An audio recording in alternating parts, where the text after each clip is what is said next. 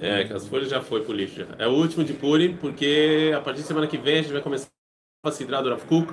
Eu tô em dúvida. Primeiro curtam, compartilhem, blá blá blá. Eu tô em, eu tô em dúvida. É, teve um cara que eu vi um vídeo de um cara que eu tô assinando no canal dele que falou: se você não gostar, deixa dislike também. É, porque aumenta o Sério mesmo? Dislike? Então pode deixar dislike também. Não é bom, gente. Causa do algoritmo. Ah, é? Dislike... Não, tipo, é bom porque ele ganha mais dinheiro. É, porque mexe no algoritmo. Com dislike você também ganha dinheiro? É, Bom, eu não ganho nada se tem um número. É, no meu caso, eu não ganho nada. Eu tô longe dos 100 mil inscritos. Aliás, seria bacana 100 mil inscritos pra gente fazer clube de membros. Só pode fazer e clube de membros e a com 100 gente ia ganhar uma Eu plaquinha. acho. É. clube de membros só com 100 mil. Então, seria bacana se o pessoal ajudasse a se inscrever. Esses caras que estão aqui nem, nem conhecem o canal. Seria bacana vocês se inscreverem, mandar pra... Se cada um aqui pedir pra família, a gente chega em 100 mil. A. A o Chega a canal. minha família. Só a tua família a gente chega em 200 mil. pô. Tem que O fazer cara uma, tem que fazer 90 uma, uma mil. pergunta aí pra promover o canal, eu acho. É? Tenho dinheiro não. Bom, então por favor, ajuda nós. Se chegar a 6 mil, tem clube de membros, tá? vai ser bacana. Bom, mas eu estou em dúvida, a dúvida cruel. Deixem nos comentários o que vocês preferem estudar. Se, se a partir de semana que vem, com o novo grupo, a gente vai estudar cartas do Rav Kuk, né? O Rav Kuk, existe um livro dividido em três tomos de várias cartas e perguntas que foram feitas por Rav Kuk durante a sua vida. E É. Ok. E. Eu, eu tô tentando, você- vocês provocam, é só pra Eles são sair alguma coisa no vídeo, Para né? Vocês? É. É não, mesmo? tem um cara que provoca. Ou, ou pegar algum Orota Torá, por exemplo, e, e seguir o Orota Israel. Eu vou falar qual é a vantagem. O, o problema de você estudar uma coisa como Orota, Orota Torá é que são muitos, é um tema assim. Tá chato aí? Não, É só pra saber. não seja. É, eu tô brincando. É um tema assim. é- Rafael Levi, ele já tá aqui e aqui. Olha só. ele é- então, assim, a- a- você fazer Orota Israel, Orota Torá, aí vai ter 40 vídeos. O mesmo tema. Enquanto cartas do Ravuca, a gente pode ver vários temas, né? Que ele, o Ravuca faz. Não sei, eu tô em dúvida, cruel. Deixa nos comentários, vocês podem também. Ou podem ficar quietos, melhor um cara de idiota que vocês Você estão pode fazendo agora. fazer, é, postar uma enquete no, na comunidade do YouTube. na comunidade do YouTube, fazer uma enquete na nossa enorme comunidade do YouTube e vamos tentar. Três pessoas vão responder, falando 90% das. Então. Bom, então a partir de semana que vem faremos uma dessas duas, ou do Rav Kuk, ou Orota Israel, ou Orota Torá, ou vocês não querem estudar Rav Kuk também, fala aí, a gente não estuda. Teve uma pessoa que falou que não quer Kuk, mas ele não estará aqui, então é do Rabi da Nassi, eu não sei se é Mishnah, tá bom, Mishnah. É, eu falei que é Rebbe pra mim. Tô. É, vamos lá, vamos seguir o Kuk.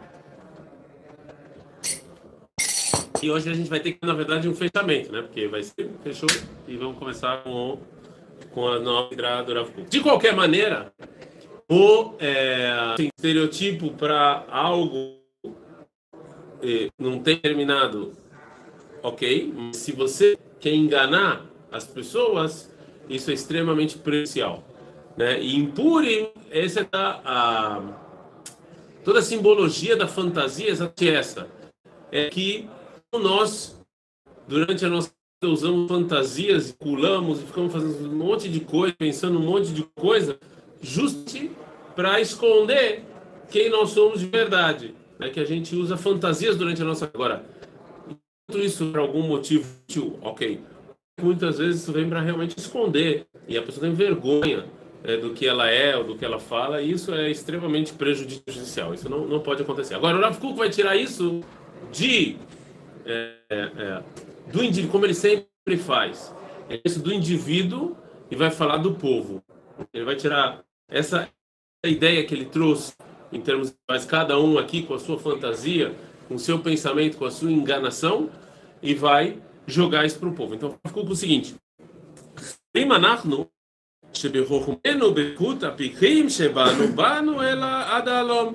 להיות לנו על כל פנים יתד וגדל ביהודה. E a gente acha que eh, nós, com a nossa força e com a nossa sabedoria, e com a nossa. é, Né? A gente é alguma coisa e a gente fez uma coisa para o povo judeu. Né? A gente é isso, a gente é não.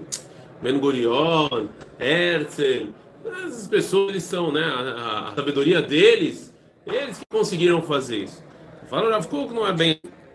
Liano al kol pa- atata kol שהתחלת דהתחלת לגאולה ואנו שוכחים כי לולא יד השם בעל מלחמה צדקות מצמיע ישועות Lo ayukol mifotenu poulot meuma.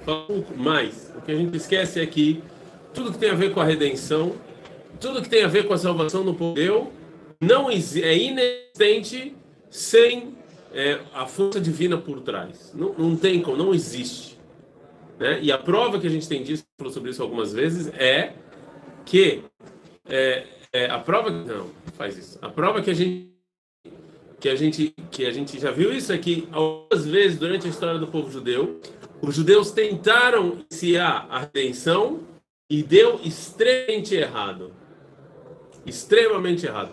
Me citem, por favor, pelo menos duas vezes na história em que o povo judeu tentou trazer a redenção, terminou de maneira melancólica, extremamente errado. Não, o Shabbat Tzvi, não. Caro. Yafé Meod, não. Aquela vez jurava que É, ah, Yafé Meod, o, prim, o primeiro no ano de 36, Bar Kokhba e Rabi Akiva. Eles tentaram trazer a redenção e falharam miseravelmente. Falharam miseravelmente, os rabinos foram assassinados. O final disso foram os judeus saírem de Israel. E eles tinham certeza que Deus estava com ele, que eles iam ganhar a guerra dos romanos e falharam miseravelmente. Segunda vez que foi citado aqui, eh, Rabi Caro. Eu já falei para vocês que sempre o povo judeu, quando tem alguma graça, eles acham que o Mashiach vai chegar, sempre. Isso na história do povo judeu sempre acontece. Então, por exemplo, no Holocausto, que o povo judeu viveu uma das um, um não, uma desgraça que já aconteceu na história do povo judeu, foi o Holocausto. Então, tiveram dois movimentos que começaram a falar de redenção. Um deles achando que não ia chegar, chegou, não, não vou entrar nisso aqui, e o segundo falando que Israel era o início da redenção. Então, foram dois movimentos messiânicos que vieram de uma grande graça. Qual foi a grande graça na época do Rabi Yosef Karo, que aconteceu em 1992? Não é a da América, a grande desgraça. Não é Shabbatai Tzvi. Shabbatai Tzvi foi de- depois. Quem que... Então foi no século XI. Pogrom foi no século XVIII, XIX. O que aconteceu em 1400 foi a expulsão dos judeus da Espanha.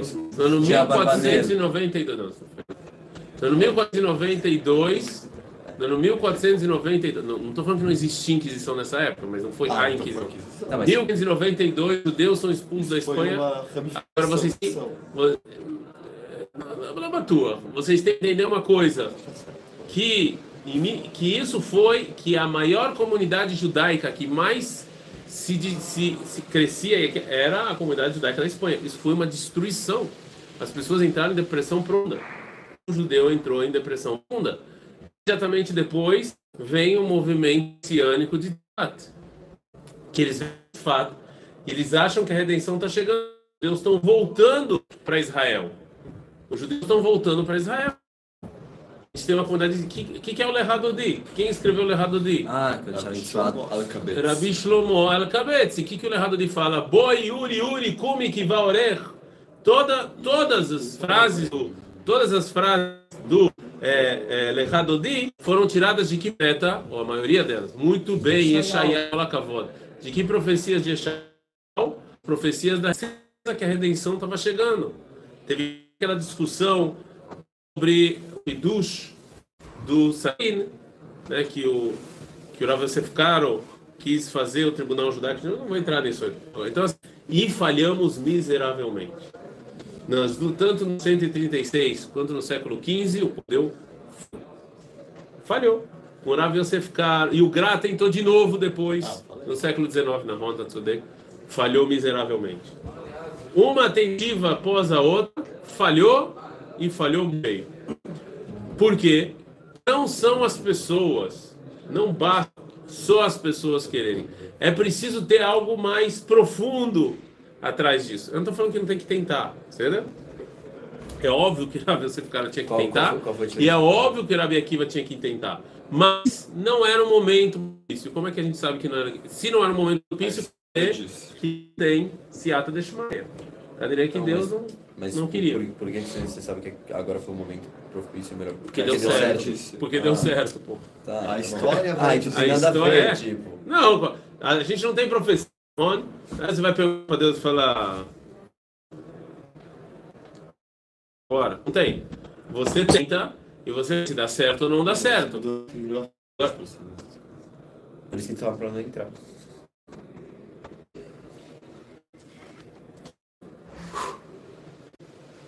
Melhor não porque tem sucesso. Então, quando Herzl tentou e deu certo, então Caneira que esse era o momento. Caneira que aqui Deus sim estava empurrando que tinha o momento de fazer o Estado de Israel. É o que isso que eu está pensando. Não é a pessoa, não é ré. Porque outras pessoas antes, não falei isso também. Ah, Outras pessoas igual a ele antes tentaram também. Mas é que ele tem um momento certo que Deus estava ajudando e empurrando para a coisa ir para frente. Mas a gente não vê isso. Em 1967, em 1967 Israel ganhou uma guerra. Eu, eu tenho, eu levei a comunidade de Modin para a Polônia. E depois eles, vi, é, depois eles verem o que eles viram lá, algumas pessoas vieram falar para mim que eles estavam com problema, com problema de fé. Que é, é- é- só para vocês saberem, estatisticamente falando, ok? Estatisticamente falando, as pessoas que a, a, o Holocausto não mudou a fé das pessoas. Quem era religioso antes continuou sendo depois, e quem não era antes continuou sendo depois não religioso, ok? Então, Depois de lá, o... é, Sim, depois de passar. Muita gente acha ah, que depois do Holocausto todo mundo jogou aqui para fora. É verdade. Quem era religioso antes. Hã? Não tem assim, não tem Não, que história você tem? Tipo, de O pessoas que não, que não quiseram mais falar que são judeus, que pessoas que quiseram de novo, uma pessoa. Não, olha só, vou. Ele... Quando a gente está falando, quando a gente está falando de estatística, a gente está falando de uma pessoa. Tá bom. Você, né? Uma, ah, mas eu conheço uma pessoa. Falando da estatística é, em geral, em geral, quem era antes continua sendo depois. Quem não era continua não sendo. Acabou. Não teve uma mudança drástica é, sentido. Todo mundo que era religioso passou o local já não é mais. Isso não, isso não aconteceu. Ok? Mas eu levei a comunidade de Modin para a Polônia e muita gente sim teve alguns problemas de fé, né? Então eu falei para eles, eu falei, olha, eu entendo, estudem a Guerra dos Seis Dias, né? Que talvez isso ajude você. e teve pessoas que estudaram o livro de história sobre a Guerra dos Seis Dias e realmente ajudou. Então, da Guerra dos Seis Dias, é, eu esqueci completamente qual o contexto que eu estou trazendo da Guerra dos Seis Dias. Eu ia trazer e fui para o Fausto e, e Que em esqueci. 67, o povo Então, em judeu- 67 eu sei. Mas eu contesto. Começou aqui, em não. 67, o povo judeu fez uma coisa... falando sobre é. Ah, sim. Em 1967, depois do povo judeu ganhar a Guerra dos Seis Dias, né? Ao invés do povo judeu chegar à conclusão que foi um evento bíblico em pleno século XX, ok? Guerra dos Seis Dias foi um evento bíblico em século XX. Que não tenham dúvidas disso. Só aquelas histórias da Bíblia que a gente eh, lê, foi exatamente o que aconteceu em 1967. Bíblico século XX. Gente. Só que, que ao invés do povo judeu, depois de seis dias, falar Hashem o Elohim, o que, que eles falaram? A tzavá de Israel é mais forte. Certo? Tá claro é, o erro aqui? Então, assim, é exatamente isso que o Rav está falando. As pessoas fazem coisas importantes e eles pegam o mérito só para eles. E, e esse é o grande erro. Esse é o grande erro aqui. É, zot. E cola me fala, ou seja, que existe uma. Adam Smith falava da mão da economia, mão invisível. Não é? Existe o povo judeu, pega o Adam Smith e coloca aqui, é disso que o Rav Kuk está falando. Existe uma mão invisível que ou ela empurra ou ela não empurra. E se ela não empurra, não dá certo. E se empurra, dá certo. Agora, não tem que, tem que tirar os méritos de ou tirar os méritos é, de- dos heróis de guerra dos seis dias. Não, óbvio que não. Mas só entender que se não tivesse essa mão invisível, não ia dar certo. Para de chutar aí, por favor. Tem um terremoto aqui. Que se fosse essa mão invisível, não ia dar certo. Entendeu? É isso que o Rafuco está falando. Existe uma mão. Então, do mesmo jeito que eu, Daniel Segal, tenho que tirar minha fantasia e entender quem eu sou para não ter dissonância, assim também o povo judeu tem que tirar essa fantasia toda. Nós tínhamos a M16 mais forte. Isso é uma bobagem. A Tavora. Isso é uma bobagem. Quantas vezes os povos tinham a M16 mais forte? Perderam a guerra. Os Estados Unidos que o diga, tanto no Afeganistão quanto no Vietnã. Com todas as armas fortes que eles tinham, perderam a guerra também. Então, nem sempre quem tem a M16 ou o canhão a mais forte é que vai ganhar a guerra. Entendeu? Isso não acontece. Certo? Existe mão invisível empurra ou não empurra.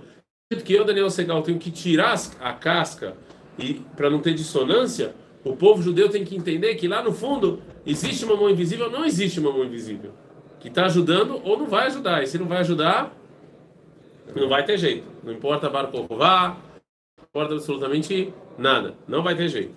Certo? שיקורים אנחנו מביסומים שיש בהם כדי הטיה, ובשביל כך אין אנו שמים על ליבנו את חשבונו של עולם הגדול. Nós estamos bêbados com um monte de coisa que nos engana. O que é bebida? É algo externo que me faz perder a consciência. Quando o Rav Kuk fala que eu, isso não acontece só com bebida. Isso acontece com outras coisas. Eu perco a consciência e acho que, na verdade, é, é, são essas coisas externas que ditam a regra. E não é bem verdade. Porque se fossem coisas externas que iam ditar as regras, o povo judeu não ia existir. Certo? O povo judeu não existe. Porque pela regra, nós deveríamos desaparecer há muito tempo. E não está aqui. Se a gente fosse seguir essas regras. Então, não é, não, nós não podemos nos embriagar com essas coisas externas. Certo? Tem, tem que ir do mesmo jeito. Então, assim, a gente não terminou o artigo do Rav Kuk, nem vai terminar. Mas, o que o Rav está falando é o seguinte, que tanto no lado individual quanto no lado coletivo, existem coisas que nos enganam, que nos embriagam. A gente acaba cometendo erros de maneira individual e de maneira coletiva. E o que a gente tem que fazer como pessoa, como povo, é tentar entender e olhar a história e interpretar. É muito difícil fazer isso quando a gente está em loco. Agora está tendo guerra Rússia e Ucrânia. Em loco, a gente interpretar isso, entender onde é que está a mão divina nesse processo todo é complicado. É mais fácil depois, quando você olha para trás. Né? Mas a gente tem que entender. E não é o Putin, é o Zalinsky, Zalinsky que o primeiro-ministro da Ucrânia só para ele, ele, pode fazer aliar, se ele quiser. Tem direito a aliar. Ele é judeu. Eu tenho quase certeza que ele é judeu. Não Putin. Melhor me crer. É isso que o Rafa está falando. Nós temos que parar com essa dissonância e parar de sermos embriagados com o que a gente vê e tentar, né, refletir e no fundo da, da questão. Carze, ad. Posso uma enquete? Não.